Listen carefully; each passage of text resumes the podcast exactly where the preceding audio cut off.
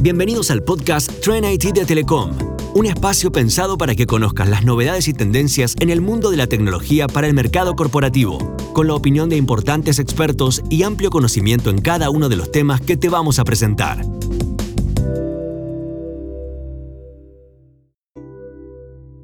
Les doy la bienvenida al último episodio del año de Trend IT, el podcast de Telecom Argentina para inspirarnos y pensar acerca de cómo la tecnología nos puede ayudar en nuestra empresa. Soy Débora Slotinsky y hoy les propongo hacer un viaje al futuro, pero no muy lejano, ¿eh? porque la idea de hoy es pensar acerca de las tendencias tecnológicas que se avecinan durante el próximo año que ya está a la vuelta de la esquina. Para eso nos acompaña Yamila Saken, que es directora de Innovación y Transformación Digital en Microsoft Argentina. Hola Yamila, ¿cómo estás?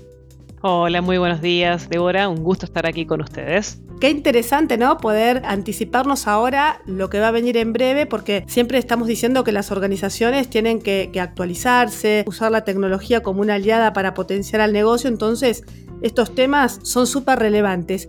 Y a propósito, vos sabes bien que antes de que termine cada año, las principales consultoras del mundo hacen su listado o su ranking acerca de cuáles van a ser las tecnologías y las tendencias claves para el año siguiente. Ahora, estos rankings son a nivel global, por eso me gustaría preguntarte si para las empresas argentinas esto tiene sentido, siendo que estamos eh, eh, en un país bastante particular. No, definitivamente. Yo creo que, es relevante y que tiene, que tiene muchísimo sentido, ¿no? Y sobre todo por eh, nuestra dinámica en los últimos años, ¿no? Nosotros vemos, y como, todos sabemos, estamos atravesando una revolución industrial, algunos dicen que es la cuarta, otros ya vecinan que estamos en las puertas de la quinta, ¿no? Pero que en el fondo lo que tiene como centro es eh, nada más y nada menos que la aceleración digital, ¿no? Nosotros, si tuviéramos que hablar en términos de cómo lo visionábamos, decíamos antes transformación, después hablamos de aceleración y ahora estamos hablando de perseverancia digital, ¿no? Donde hay distintos desafíos que pueden ser justamente abordados a partir del uso de la tecnología y que pueden persistir y resolver esos desafíos en el tiempo. Entonces, la tecnología acá es el habilitador y es el que puede llevar a cabo la amplificación de estas capacidades. Así que considero que es relevante. ¿Qué sería puntualmente esto de persistencia o perseverancia? Respecto de perseverancia, me parece que es un término súper relevante del contexto actual. Nosotros vemos que hay ciertos desafíos que la tecnología puede resolver.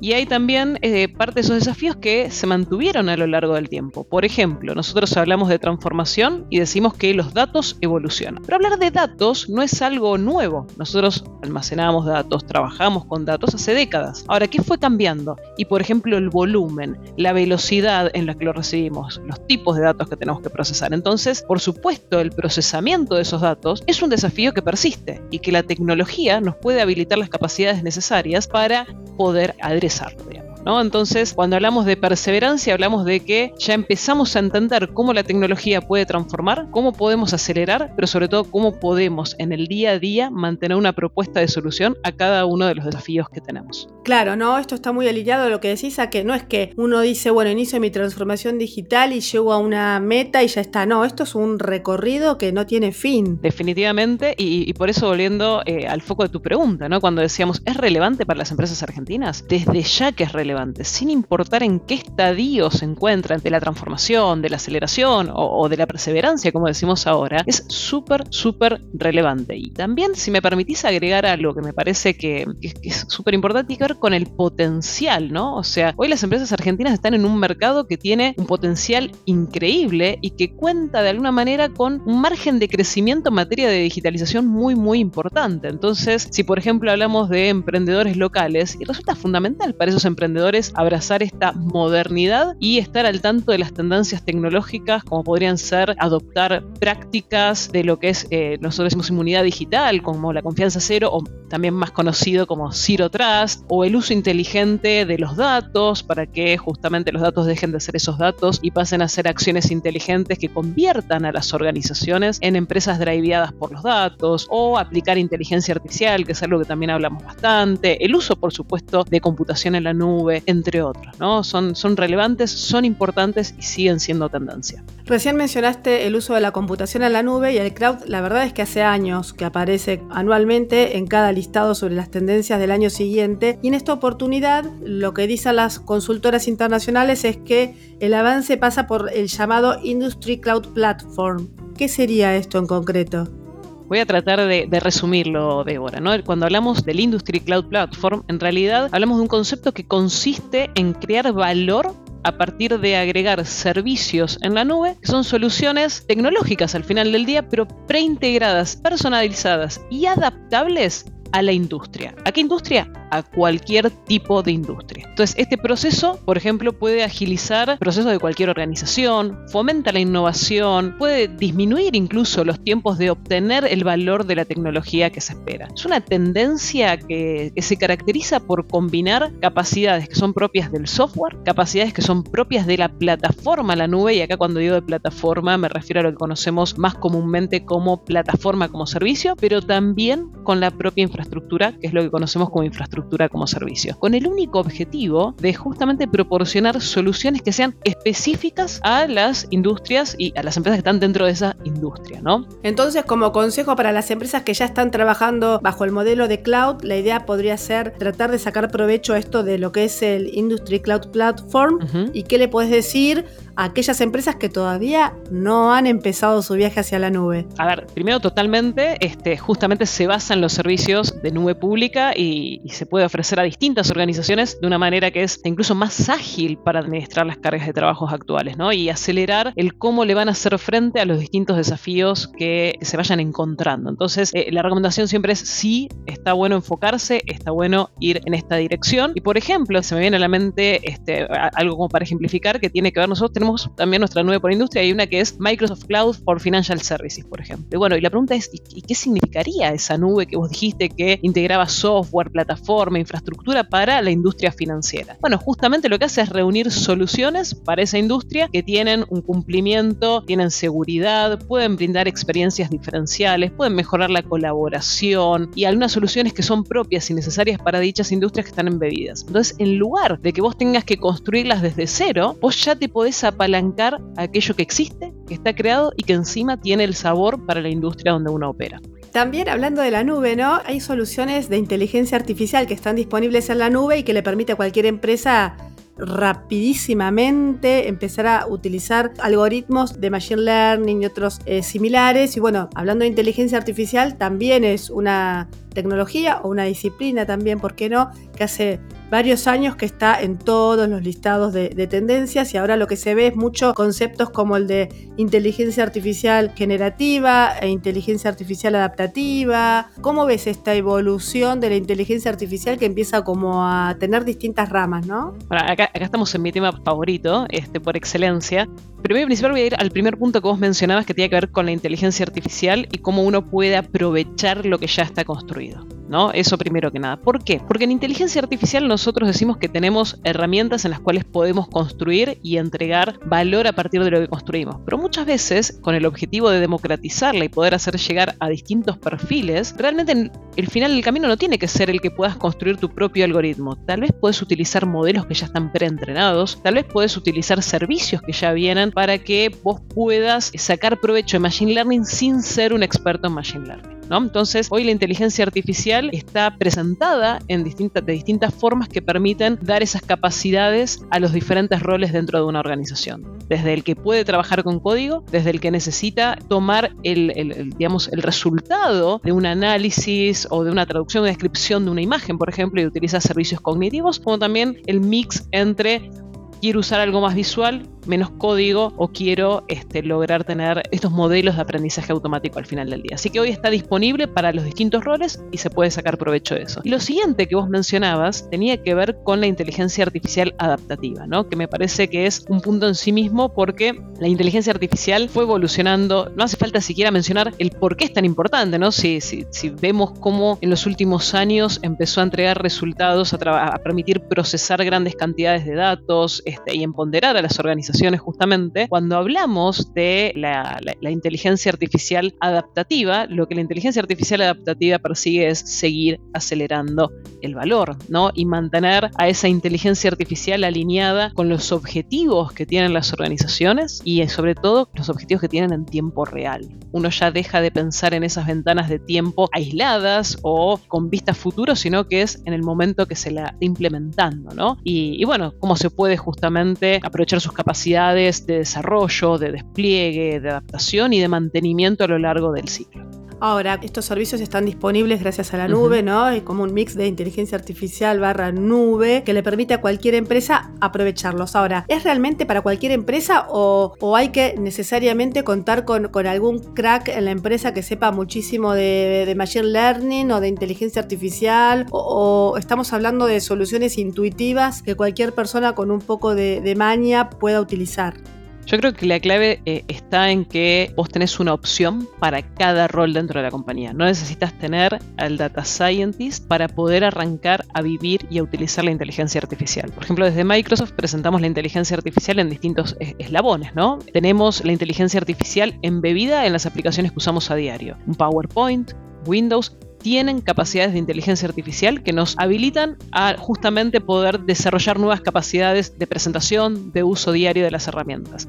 Ahora, si pensamos desde lo que vamos a usar o construir desde las organizaciones, tenemos la inteligencia artificial, que de alguna manera, si tuviera que ponerle un título, parecería como que podría ser preentrenada, donde ahí tenemos los servicios cognitivos, que cubren este, aspectos de voz, aspectos de imagen, traducciones, descripción. Entonces, por ejemplo, uno tiene un servicio cognitivo que es capaz de detectar un elemento dentro de lo que se le muestre y ya está preentrenado con alguna customización adicional que pueda hacer alguien dentro de la organización, que no tiene que ser data science ni experto, ni mucho menos, en la medida que se desarrolle la aplicación, se la llame, pueda obtener los resultados a partir de la aplicación de inteligencia artificial. Entonces, ahí no necesitas el cientista de datos o un experto en machine learning. Por supuesto, tenés algo en el medio, que ese algo en el medio podría ser el rol del ciudadano de datos, que de alguna manera conoce los datos, quiere empezar a obtener resultados a partir de aplicar inteligencia artificial, entonces tiene herramientas que le permiten de manera visual o, por ejemplo, automated machine learning, en el cual vos le das el set y te devuelve qué modelo ajusta mejor. Y también ahí tenés una experiencia 100% orientada a la aplicación de Machine Learning sin necesidad de saber cómo desarrollar. La cuarta y última, por supuesto, es la que eh, todas las herramientas para que el cientista de datos o el ingeniero de Machine Learning puedan desarrollar. Bárbaro, te voy a preguntar ahora por otra tendencia que es más novedosa, digamos, por lo menos no, no viene apareciendo a cada rato en, en los listados de las consultoras, y es la llamada Wireless Value Realization y que tiene que ver con la provisión de servicios de red inalámbrica para todo, ¿no? Y para todo me refiero a la informática tradicional del usuario final, el soporte para dispositivos de borde o para lo que sea. ¿Es posible acceder hoy y ahora a este tipo de conectividad en Argentina?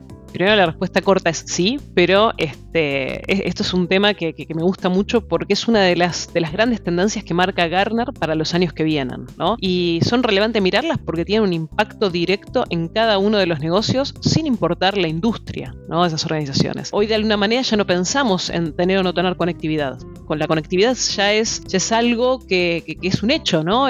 No hay dudas de que la tenemos, que la necesitamos o que hay que trabajar en eso y nos permite acceder en igualdad a distintos aspectos más cotidianos, pero también de, las organizaciones en el día a día, desde educación, trabajo, entretenimiento. Esta tendencia que vos describías de, Wireless Value Realization es una tendencia que es emergente, ¿no? O sea, es algo que está apareciendo y que se viene muy, muy fuerte en los, próximos años, como, adelantaba, pero es dar un paso más allá de donde estamos hoy y poder ampliar las posibilidades de comunicación primero, pero por sobre todo de generar innovación. Es mucho más que, eh, y lo voy a decir muy coloquial tal vez, ¿no? Pero es mucho más que solo quitar los cables, ¿no? Que están en el medio. Es tener en cuenta cuáles son esas áreas en las cuales podemos innovar y lo importante que es la tecnología inalámbrica en ese contexto y en ese momento, ¿no? Y si tuviera que, ponerlo a veces en un título es cómo deja de ser una tecnología de comunicación para transformarse en una plataforma de innovación. Y eso creo que es el principal mensaje que está atrás de todo esto, ¿no? En, algunas áreas como podría ser, no sé, la detección de radares, servicios de valor añadido y demás, en definitiva es el, el, Wi-Fi o, o, las distintas conexiones la que los podría habilitar. Y eso hoy existe, pero no lo percibimos como alineado a estas tecnologías. Yo creo que en cuanto lo incorporemos aún más, podemos darnos cuenta de que esto tiene un valor y un potencial de innovación tan grande que nos va a permitir generar escenarios a futuro. Incluso dentro de lo que es tendencias tecnológicas se habla también de lo que son las tecnologías sostenibles, que por ejemplo tiene que ver en cómo incrementar la eficiencia de los servicios de IT y al mismo tiempo mejorar el concepto de sostenibilidad empresarial. El calentamiento global, eh, la contaminación del aire está como súper tangible, palpable, lo vemos año tras año y, la tecnología puede hacer un aporte en este sentido. Ahora, ¿hay interés a las empresas argentinas por estos temas, siendo que estamos eh, en contextos más turbulentos que países desarrollados? Hay un consenso científico bien, bien claro, ¿no? Que es el mundo se está enfrentando a, un problema urgente, digamos, del, carbono el carbono en el mundo. Entonces, ante eso, tenemos que tener un compromiso bien claro y, nosotros tenemos un compromiso colectivo con el, con el medio ambiente, ¿no? Desde Microsoft asumimos tres compromisos de sustentabilidad de ser carbono negativo para 2030. También de ser agua positivo para el 2030 también y reducir nuestro consumo y reponer el agua en las regiones en las que operamos por supuesto, residuo cero para el 2030. ¿no? Entonces, ¿por qué menciono esto? Porque de alguna manera todos, como parte del mundo en el que estamos, asumimos ese compromiso colectivo de tomar que esto es una preocupación y que tenemos que trabajar en ello. Entonces, por ejemplo, desde esa, desde esa vista, desde ese punto, estamos acompañando a nuestros clientes y socios en cumplir sus propios objetivos. Y por supuesto, desde Argentina también, con ejemplos claros. Este, en Argentina estamos acompañando en lo que es el desarrollo de la transición energética, por ejemplo, a IPF, ¿no? Y de la mano de la computación cuántica, ¿no? Entonces, yo creo que la tecnología tiene un espacio y un lugar para poder acompañar todas las acciones que tenemos que hacer de manera colectiva para llegar a los objetivos que cada uno nos planteemos como organización, pero como personas también. Este año en Argentina un montón de empresas comenzaron a medir su huella de carbono. Es muy llamativo esto. Sí, sí, y, lo vemos cada vez más. Y también es muy importante las tecnologías que utilizan que acompañen las definiciones que, que han tomado. Nosotros hace no mucho, por ejemplo, habilitamos como herramienta para que cada uno pueda medir, bueno, cuál es el impacto de utilizar determinado data center y cómo ayuda a reducir la huella de carbono para las organizaciones el correr una solución en nube, por ejemplo. Yamila, ¿cuáles serían las reflexiones finales que todas las empresas, sin importar su industria ni tamaño, deberían considerar para el año que viene? Ya hablamos que eh, invertir en tecnología es súper positivo, agrega valor al negocio, nos hace más eficientes, eh, nos pone en carrera, porque eh, si no quedamos, podemos quedar fuera de juego. ¿Qué reflexión final, además de lo dicho hasta acá, le podemos dar?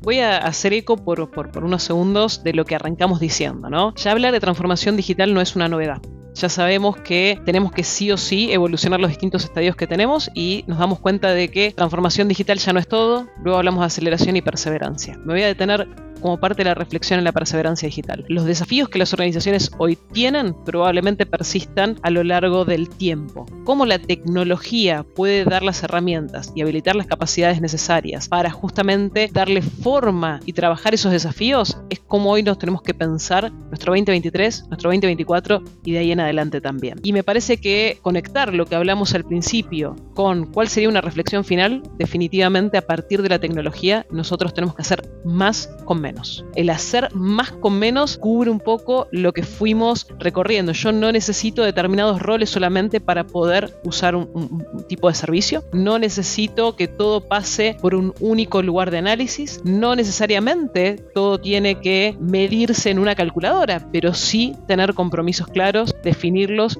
y que la tecnología nos ayude a alcanzarlos. Muchísimas gracias, Yamila, por sumarte, por eh, ser parte de este Trend IT, que es eh, nuestro podcast en Telecom Argentina. Y me quedo con una frase que dijiste recién y lo resume todo, ¿no? Que con tecnología es posible hacer más con menos. Muchísimas gracias. Muchas gracias, Débora. Y esto fue todo por hoy, así que nos despedimos y por supuesto deseándoles los mejores deseos para este final de año y para el que sigue. Muchísimas gracias. Mi nombre es Débora Zlotniski y esto es Trend IT, el podcast de Telecom Empresas. Hasta la próxima.